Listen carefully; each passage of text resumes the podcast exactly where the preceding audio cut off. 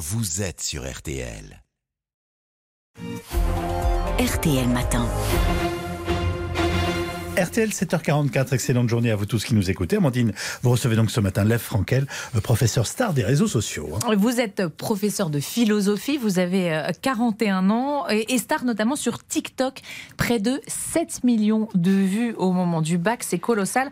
Alors avant de vous entendre, euh, on va écouter, si vous le voulez bien, ce que ça donne. Extrait d'un cours sur le moi et l'amour. Prenez l'exemple de Danny Boone dans Superchondriac. Il joue un personnage hypochondriaque, c'est-à-dire qu'il y a une peur panique des maladies.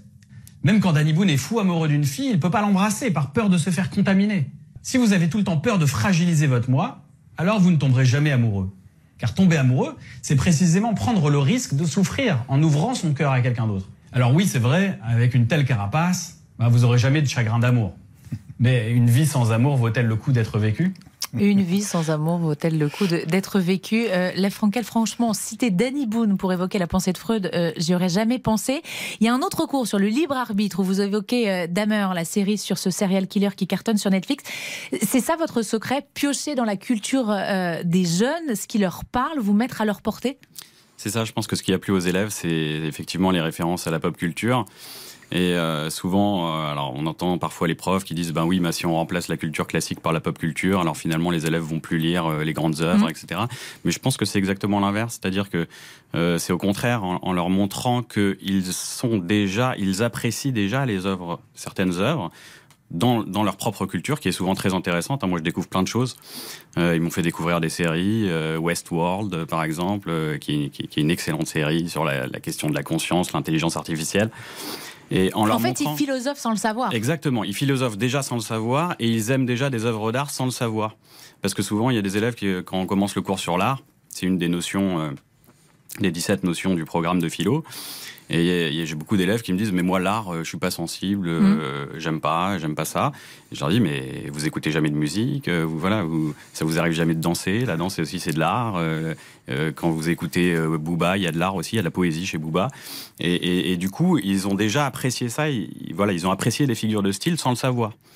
Et, vous raccrochez à chaque après, fois à des auteurs classiques. Exactement. Euh, et ça fonctionne si l'on en croit les commentaires qu'on peut lire hein, sous, les, sous les vidéos. Euh, Il y a Cyril, notamment 18 ans, qui raconte avoir, avoir eu 19 au bac grâce à vos vidéos. Oui, j'ai vu ça. Vous en avez plein des témoignages comme ça? Il y a beaucoup, ouais. il y a eu des milliers ou je sais pas, peut-être des dizaines de milliers de témoignages euh, sur TikTok, sur des élèves qui m'écrivaient sur Instagram après le bac et et euh, j'étais moi-même assez étonné parce que quand je me suis lancé sur TikTok, euh, on était limité à 3 minutes par, notion- par, euh, par vidéo. Et euh, je me suis dit deux semaines avant le bac, euh, je vais essayer de ficher euh, les 17 notions comme ça en 3 minutes par notion. Je savais pas trop ce que ça allait Mm. donner. Et, euh, et finalement, ben, les élèves qui ont, qui ont bossé là-dessus, alors il y en a même qui ont bossé que là-dessus apparemment, les, les bachoteurs du dernier moment. Mais ça marche. Et ça a marché, et il y a eu des, énormément de témoignages, 18, 19, parfois même des 20, ce qui en philo est, est rarissime rare. et c'est souvent une épreuve Voilà. redoutée, jusqu'à 7 millions de vues. Je, je le disais. Comment avez-vous eu l'idée de vous lancer là-dedans? Alors, moi, euh, j'étais un élève qui, qui aimait pas beaucoup l'école. Alors bon, et, et, euh, et- et du coup, euh, j'avais une frustration en tant qu'élève que j'ai retrouvée ensuite en tant que prof de l'autre côté du bureau. Et, euh, en, en voyant des élèves qui, comme moi, euh, voilà, n'avaient pas envie forcément d'être là, euh, même si moi j'aimais la philo, mais voilà, mais il y a des élèves qui qui venaient à contre cœur. Mais l'enseignement n'est pas adapté aux élèves pense- qui sont là, c'est ce que vous dites Je pense que c'est pas toujours adapté. Et je pense qu'il y a des. Alors, il y a bien sûr les bons élèves qui sont là et tout le savoir qu'on leur donne, ils le- ils l'assimilent, ils le digèrent euh, très, très, très facilement. Euh, parce que peut-être qu'ils sont dans un environnement fami- familial euh, et social favorable. Mais parce qu'on n'enseigne plus comme il le faudrait? Je pense. Je pense qu'il y a. On sait, il y a un problème avec l'éducation Bien sûr, nationale. et on en il parle très, très on en parle régulièrement. beaucoup. Euh, C'est pas qu'un problème de manque de moyens, de manque de profs, c'est aussi un problème de on ne sait plus apprendre, on ne sait plus leur parler et les intéresser. Il y a, il y a- ouais, il y a effectivement, il y a, il y a un problème peut-être aussi. euh, il y a des profs qui sont très volontaires, mais quand vous êtes avec une classe de 35 élèves, vous n'avez pas forcément la possibilité euh, Mm. d'écouter les questions de chacun. Et je crois que fondamentalement, ce qui est important, enfin moi, ce qui me euh, bon, j'aimais pas l'école, mais j'étais plutôt bon élève. hein, mais mais euh, mais ce qui me manquait, c'est parfois on, on ingurgite du savoir Mm. sans, sans forcément s'être posé la question avant d'avoir, on a des réponses avant d'avoir les questions finalement. Euh, on reçoit Sans du savoir, on est gavé de savoir, du, voilà, des, de choses très intéressantes, hein, des mathématiques, de la Mhm. physique, etc. on ne sait C'est très quoi ça intéressant, sert mais et comment ça on ne sait pas forcément exactement. On ne sait pas à quelles questions ça vient répondre. Et donc on a pu.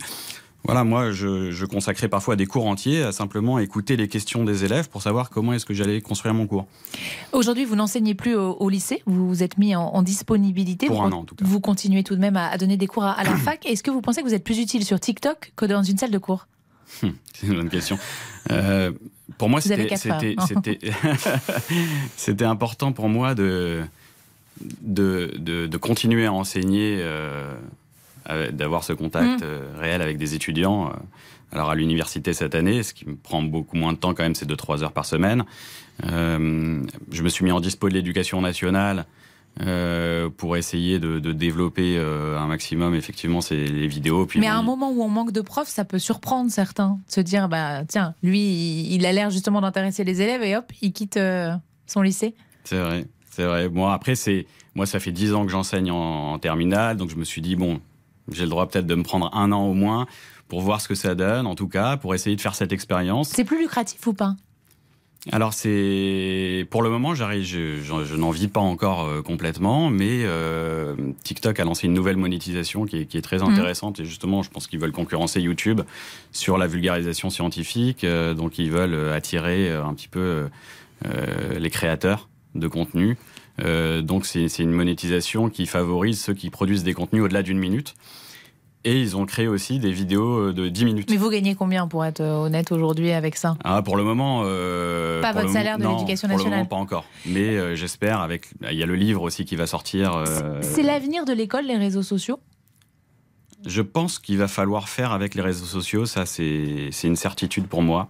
C'est-à-dire que, bien sûr, ça va pas remplacer On aura toujours besoin de profs. prof-élève, mais certainement que ça, ça permettra peut-être justement de peut-être de résoudre certains problèmes en, en permettant une pédagogie inversée, c'est-à-dire que parfois certains cours peuvent être euh, visionnés Mm. par les élèves euh, chez eux et venir ensuite avec le prof peut-être dans des effectifs plus plus plus restreints du coup euh, des classes euh, en, demi- en- avec des moitiés d'effectifs. Vous avez eu un échange avec l'éducation nationale sur ces questions-là ou pas du tout? Je sais pas, Pas le encore. ministre vous a pas Non, contacté Vous lui lancez un appel ce oui. Complètement. Vous lui dites tout quoi à fait. Eh Ben, je pense que ça peut, ça pourrait inspirer euh, euh, certaines, euh, certains changements à l'école. Si, puisqu'on dit souvent les, les, les jeunes sont pas curieux, euh, voilà, on entend ça beaucoup et on entend beaucoup en salle des profs malheureusement. Et je pense que c'est complètement faux. La preuve avec ces la 7 preuve avec les vidéos et euh, Alors- les élèves sont très curieux. Faut simplement essayer de voilà de leur parler dans un langage qui qui, qui, résonne, qui comprennent résonne pour eux. Voilà. Et qui est le leur. Alors, le si vous cherchez Lev Frankel euh, sur Internet, vous trouverez. Mais votre nom sur les réseaux sociaux, c'est Serial Thinker, Voilà. euh, Serial Penseur ou, ou Mm. Penseur en série, en bon français. Merci beaucoup euh, d'être venu euh, ce matin sur RTL. Les élèves sont très curieux, mais il faut leur parler dans un langage qu'ils comprennent. Venez-vous de nous dire. Vous restez avec nous, les Frankel, puisque